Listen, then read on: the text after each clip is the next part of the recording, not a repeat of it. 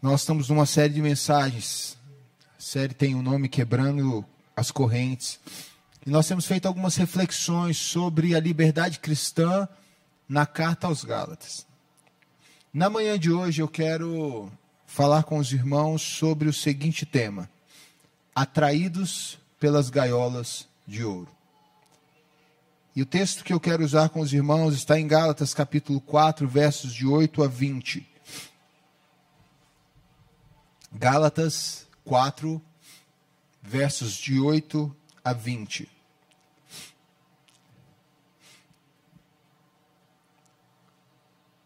Onde Paulo vai nos falar sobre essa esse impulso dos nossos corações de sermos atraídos para gaiolas de ouro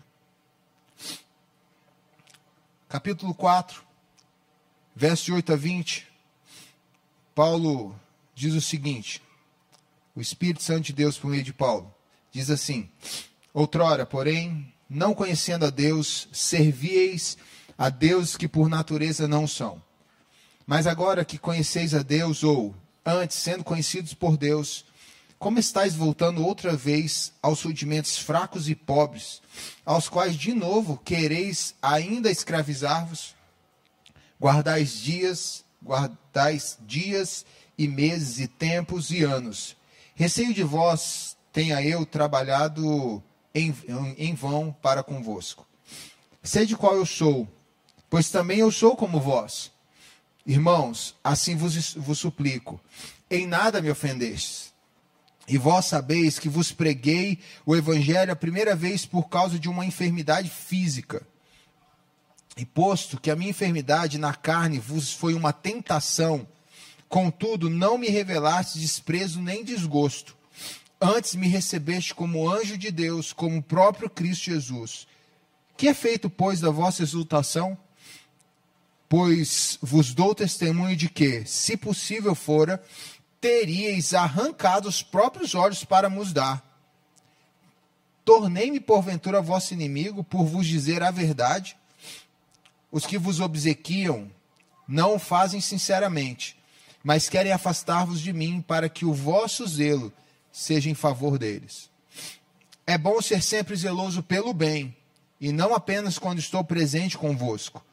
Meus filhos, por quem de novo sofra as dores do parto, de parto, até ser Cristo formado em vós. Pudera eu estar presente agora convosco e falar-vos em outro tom de voz, porque me vejo perplexo a vosso respeito. Como eu disse, o tema dessa manhã é Atraídos pelas gaiolas de ouro. Quando eu fui pensar nesse tema, eu me lembrei de alguns momentos na minha caminhada pastoral e como líder que as pessoas me apresentavam algumas tidas oportunidades. E por conta dessas coisas eu comecei a lembrar que nem toda oportunidade vale a pena ser abraçada se ela não faz parte do propósito de Deus para a sua vida. Ela pode ser a melhor oportunidade que você tiver. Mas se você tem plena ciência de que isso aí não faz parte do plano maravilhoso de Deus para você, não entre. Nós cremos em dois tipos de é, vontade: a vontade permissiva de Deus e a vontade decretiva de Deus. Eu quero dizer mais ou menos o quê? Você tem esse círculo. Essa é a sua vontade permissiva. São escolhas que você vai fazer. Mas quando você tentar passar desse círculo, você entra dentro de um círculo muito maior, que é a vontade decretiva de Deus. E nesse você não tem como mudar. Muitas pessoas, e a gente tem o hábito de querer viver dentro dessas dessa vontade permissiva um pouco mais alargada. Mas eu quero convidar você a refletir comigo a partir desse texto, para sair daqui desejando viver sempre a vontade decretiva de Deus. Por quê? Porque nem toda oportunidade que aparecer na sua vida faz parte do propósito de Deus para você. E nós temos o hábito de admirar as gaiolas de ouro, mas esquecemos que é gaiola. E que quando você entrar lá, você vai estar preso em uma gaiola. Não interessa o material do que ela é feita, não interessa o tamanho que ela tem, o que interessa é que ela continua sendo uma gaiola. Paulo olha para esses irmãos e ele começa lembrando como eram os Gálatas antes do Evangelho. E esses irmãos que viviam ali naquela região da Ásia Menor, que hoje é a Turquia, uma parte da Turquia ali, esses irmãos é, Gálatas antes viviam em plena idolatria. Em uma idolatria é, de templos, de ídolos, de, de, de deuses esculpidos. Próximo deles ali você tem o antigo grande templo da Diana de Éfeso, que foi considerado uma das sete maravilhas do mundo. Você tinha locais é, próximos que tinham templos de vários é, deuses do panteão greco-romano e também ali dos, das tribos locais. Eram povos animistas que acreditavam que todas as expressões da natureza elas vinham de algum tipo de divindade. E Paulo diz: olha, Antes vocês não conheciam a Deus. E ele nos revela que o conhecer a Deus é a única forma. E eu digo aqui: conhecer a Deus é conhecer o Evangelho. É a única forma de nos libertar da idolatria. Não tem outro. Se eu e você não formos aprofundados no Evangelho, na mensagem da cruz, de redenção de Cristo e do Cristo que nos liberta, como Paulo já veio falando aqui várias vezes para esses irmãos, ponha Cristo no centro da vida de vocês, ponha a palavra de Deus no centro da vida de vocês. Olhem o Evangelho, olhem a palavra de Deus como a história, é, como um Deus que escreve na nossa história a palavra de redenção, a história da redenção do homem, por meio da história do Verbo de Deus que se faz carne. E ele olha para esses irmãos e diz: Olha, vocês antes serviam a Deus que por natureza não são. Ele usa a expressão aqui é, que, que dá uma ideia justamente essa: é, deuses que são falsos, que são é, visões distorcidas de uma realidade. E só há uma realidade. Só existe um Deus. Essa mensagem para para aquele tempo era uma mensagem assim absurda. Porque os crentes, os tidos como crentes na época de, de Paulo, não eram os cristãos, eram os idólatras. Porque os cristãos eram chamados de ateus. Os cristãos eram chamados daqueles que não creem porque criam em um só Deus. E ainda mais, eles criam num Deus que se fez homem, ele não se projetou como homem. Ele não era um espectro de homem. Ele era humano. Ele se fez humanidade. Isso era loucura para eles. E Paulo deixa isso muito claro nas suas cartas, dizendo que era escândalo para os é, judeus, era loucura para os gentios. A expressão que Paulo usa é essa mesmo. Para os, os povos que nos cercam, isso aí era uma insanidade. Só que essa insanidade ganhou o coração da Ásia Menor por meio da viagem, dessa primeira viagem missionária de Paulo, quando ele funda a igreja dos Gálatas. E foi essa mensagem do Evangelho que retirou os Gálatas da idolatria. E Paulo diz o seguinte: vocês não conheciam Deus, mas o Evangelho também nos revela um Deus que ele é soberano, gracioso e tem a nossa história registrada na eternidade. quando ele diz: Mas agora que conheceis a Deus, ou antes, sendo conhecidos por Deus. Essa expressão no grego é linda. Porque não está querendo dizer de um conhecimento de Deus a partir do momento que os Gálatas creram em Deus. Não, é um conhecimento eterno de Deus. Vocês já eram conhecidos por Deus. Vocês já estavam inseridos no projeto de redenção de Deus. E é só o Evangelho que nos revela esse Deus gracioso, soberano e que tem a nossa história registrada na eternidade. Só há um Deus que faz isso. É o Deus das Escrituras. É o Deus que foi revelado plenamente em Cristo Jesus, o nosso Senhor e Salvador, aquele que nós celebramos amorosamente nessa manhã, por meio da mesa do Senhor. Paulo olha e fala: Olha, vocês já eram conhecidos por esse Deus. Antes de vocês saírem dos rudimentos pobres e fracos de vocês, Deus já tinha decidido amar vocês, Deus já tinha estabelecido o projeto de redenção de vocês e alcançou vocês por meio de Cristo Jesus com o evangelho que foi pregado por Paulo entre esses irmãos nessa primeira viagem missionária. Mas Paulo, perplexo, e ele termina esse bloco que lemos dizendo, cara, eu fico perplexo de pensar que vocês já voltaram para a idolatria. Ele vai dizer o seguinte: Mas agora que conheceis a Deus, ou antes sendo conhecidos por Deus, como estáis voltando outra vez aos rudimentos fracos e pobres, aos quais de novo quereis ainda escravizar-vos? Para isso, Paulo nos ensina que conhecer a palavra de Deus nos revela quanto o nosso coração é uma máquina de ídolos. Nós nos apaixonamos facilmente por gaiolas de ouro.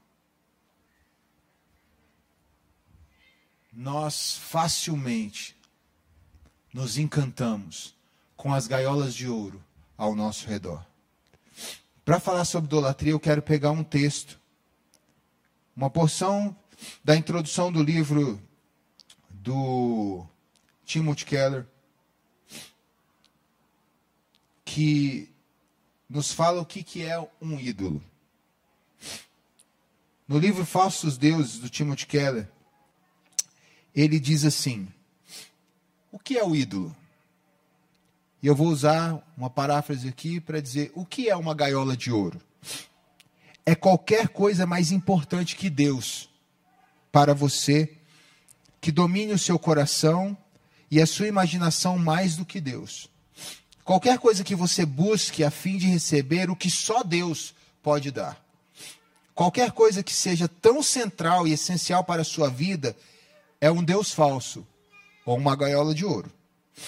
E caso você o perca, sua vida dificilmente parecerá digna de ser vivida.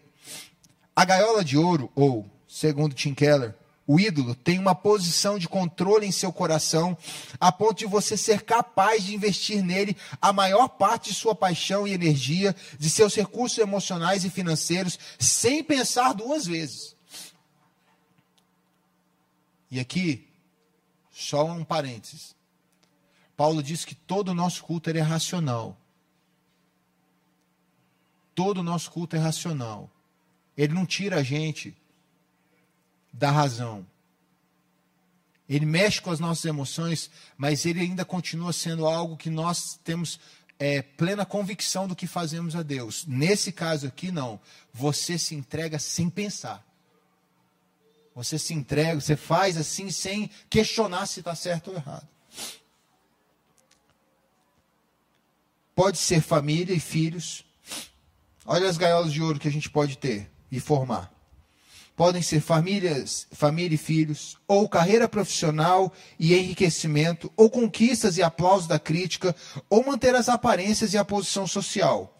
Pode ser um relacionamento romântico, a aprovação dos colegas, competência e habilidade, circunstâncias seguras e confortáveis, sua beleza ou seu cérebro, uma grande causa política ou social, sua moralidade e virtude, ou mesmo sucesso no ministério cristão. Quando seu sentido na vida é consertar a vida de outra pessoa, podemos chamar isso de codependência, mas na verdade pode se tratar também de uma gaiola de ouro.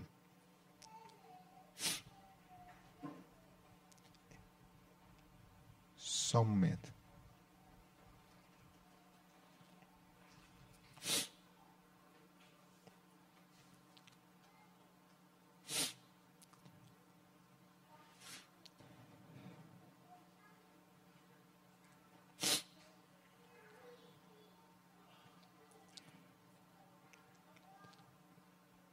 Saiu da página aqui. Gente. O ídolo, ou a gaiola de ouro, é qualquer coisa que você observe e diga, no fundo do seu coração, se tiver isso, então sentirei que minha vida faz sentido. Então saberei que tenho valor. Então me sentirei importante e seguro. Há muitas de, maneiras de descrever esse tipo de relacionamento com algo específico, mas talvez a melhor seja dizer: você está adorando. O apóstolo Paulo nos revela que esses irmãos se encantaram com a gaiola de ouro da lei. Como disse, há mensagens atrás, viver pelas obras faz as coisas serem palpáveis para nós, mensuráveis. Isso fica mais fácil para eu me identificar como uma pessoa boa, como uma pessoa melhor. Mesmo que a palavra de Deus diga que eh, os nossos, a nossa conversão ela é revelada pelos nossos frutos, mas é, não há essa mensuração, porque os nossos frutos não se revelam para que a gente diga eu sou melhor do que fulano. Mas na idolatria, não, você se torna melhor do que o outro, porque o seu Deus é mais competente do que o Deus do outro. E aqui o apóstolo Paulo nos traz que essa paixão pela gaiola da lei, essa paixão pela salvação pelas obras, essa paixão que esses homens tiveram, colocar no seu coração de que só por meio da lei eles se sentiriam é, salvos nos faz hoje, no século 21, entender como Tim Keller, o Timothy Keller, em que nós colocamos muitas coisas no lugar de Deus. Numa série de mensagens do Timothy Keller sobre os dez mandamentos, ele vai falar que todo pecado, todo pecado, ele na verdade é um segundo pecado. O que, que ele quer dizer com isso? Ele diz que toda vez que você vai mentir, você não só mentiu, você quebrou um, um, um outro princípio. A mentira é o segundo pecado que você está cometendo, porque o primeiro pecado é tirar Deus do centro da sua história. O que nos faz entender que uma das excelentes definições de pecado que a gente pode ter é quando Deus não é suficiente para nós. E as gaiolas de ouro nos aparecem justamente como janelas de oportunidade para vivermos esta, essa, é, sensação no coração da insuficiência de Deus. Quando Deus ele é suficiente em todas as coisas para nós.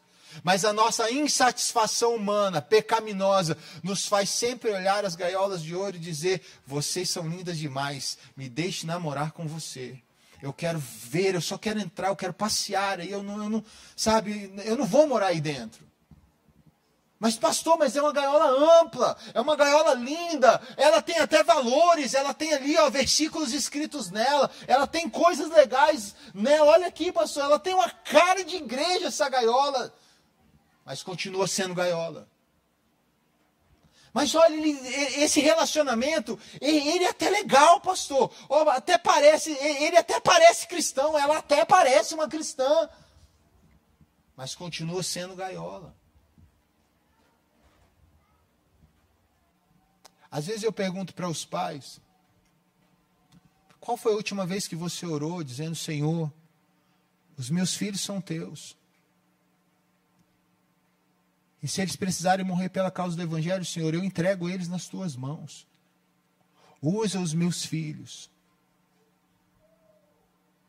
Qual foi a última vez, pai e mãe, que você orou isso pelo seu filho?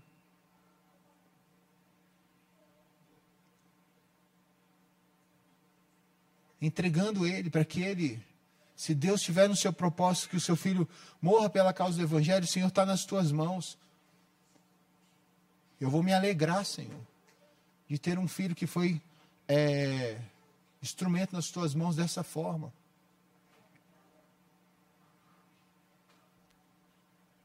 Nós criamos os nossos filhos para eles serem confortáveis, para eles terem conforto.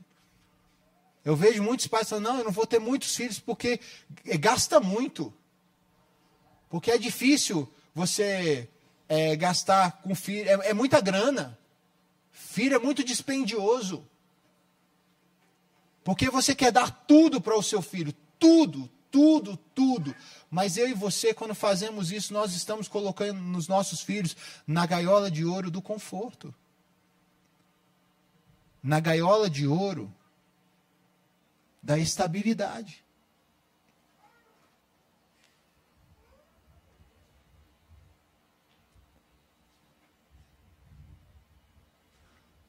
Timothy Keller nos mostra que a sexualidade, o sexo, o amor, pode ser uma gaiola de ouro para mim e para você. Por isso, cuidado com os seus relacionamentos. Veja quão dependente você é nos seus relacionamentos. E como você tem enxergado seus relacionamentos. Se você terminasse hoje o seu namoro,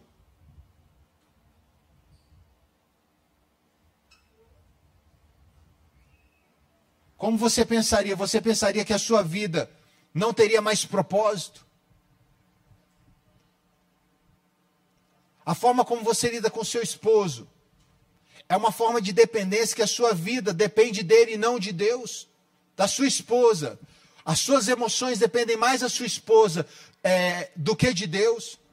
Porque se isso estiver acontecendo, você está vivendo de forma complicada. Sua esposa tem sido um ídolo e você precisa. O seu casamento tem sido um ídolo. Eu não estou para dizendo, não estou dizendo para você desfazer o seu casamento. Eu estou dizendo para você tirar a sua esposa, seu esposo do lugar de Deus e colocar Cristo no lugar dele, porque só Cristo pode ser sua cabeça, seu cabeça.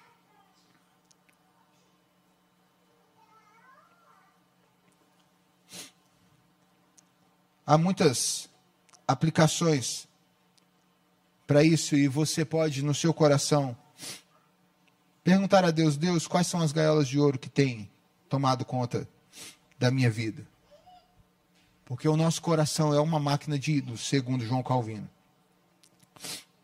Eu quero dizer, quero te fazer algumas perguntas, baseadas no texto que lemos, perple nessa perplexidade de Paulo.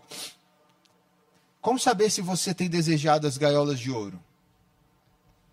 Paulo nos diz, primeiro, quando a pregação do evangelho já não aquece teu coração.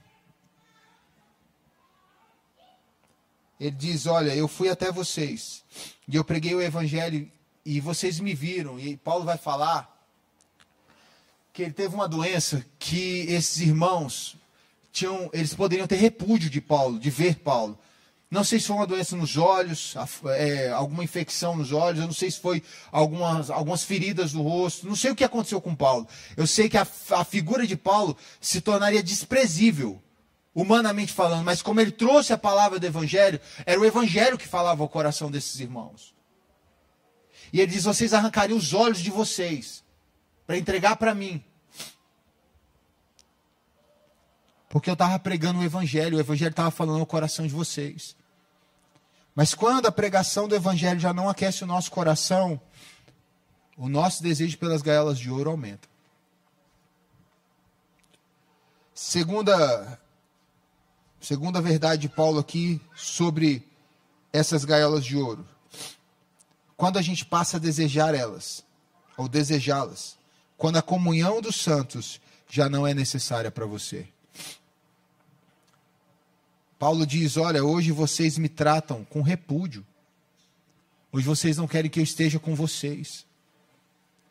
E é isso que acontece, queridos. Quando o evangelho começa a distorcer no seu coração, as primeiras reclamações que você faz é sobre viver em comunidade. você começa a falar mal da sua igreja, você começa a falar mal dos seus líderes, você começa a falar mal. E você começa a justificar as suas ausências, você começa a justificar os seus desejos, as suas idolatrias no erro dos outros. Você começa não, na minha igreja está tá tendo fofoca, na minha igreja está tendo isso, na minha igreja está tendo aquilo, e você começa a se justificar quando na verdade você não tem coragem de dizer, eu estou com o evangelho distorcido no meu coração, eu preciso ser curado, eu preciso ver a igreja como Cristo vê. Porque você não vê Paulo enxotando as igrejas. Ele escreve cartas às igrejas porque ele tem um amor tão profundo que ele diz: Eu vou gerar eu vou sentir novamente em vocês, Gálatas, a dor do parto ao gerar Cristo em vós de novo. Você não vê Paulo dizendo assim, ó, eu vou esculhambar vocês, sai fora. Você vê Paulo dizendo, eu vou fazer de tudo de novo, para que vocês voltem a entender que o Evangelho é essencial para que nós vivamos e entendamos que só Cristo liberta. E mais ninguém. Que todo tipo de gaiola de ouro precisa ser destruída nas nossas vidas. Todos os ídolos precisam ser derrubados. Todos os altares estranhos precisam ser destroçados na nossa alma. Só pode haver um trono no nosso coração, que é o trono de Deus, hoje e todo sempre.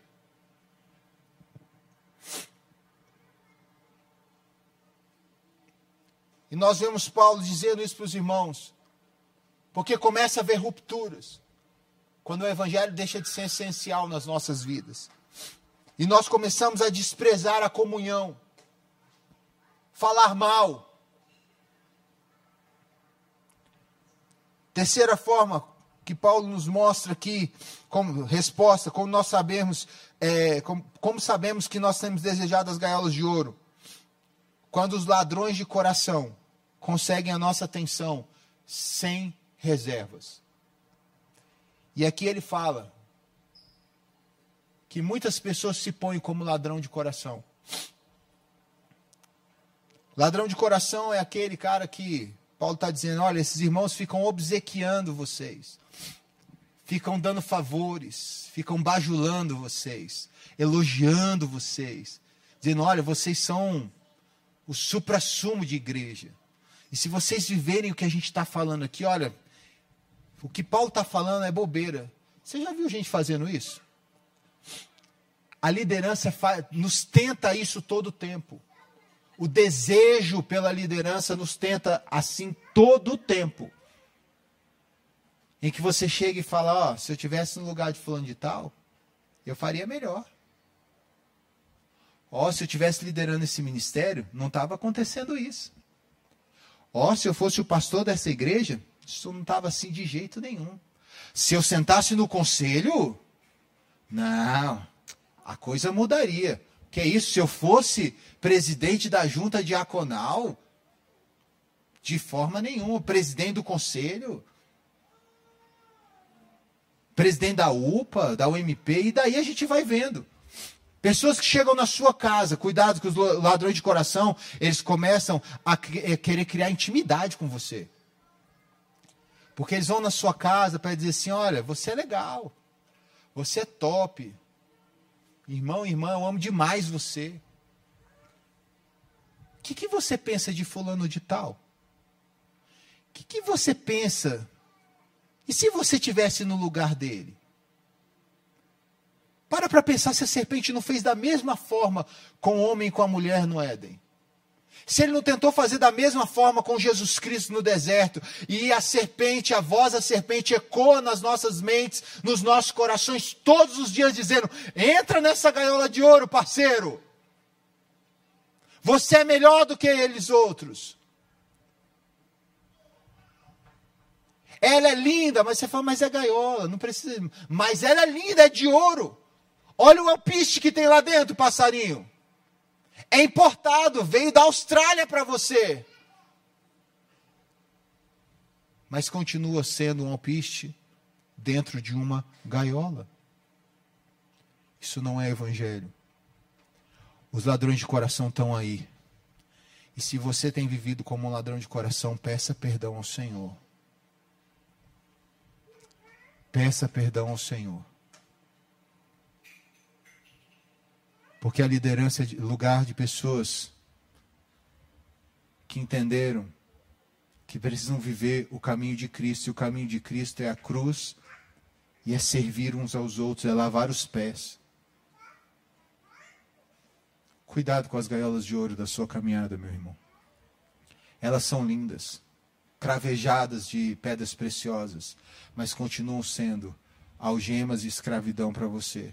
Há só um Deus que liberta. Há só uma mensagem poderosa para fazer com que você identifique os ídolos do seu coração e que você diga não às cadeias. Afinal de contas, liberdade não é você fazer tudo o que você quiser mas é você poder dizer não àquilo que pode te escravizar. Feche seus olhos, oremos ao Senhor.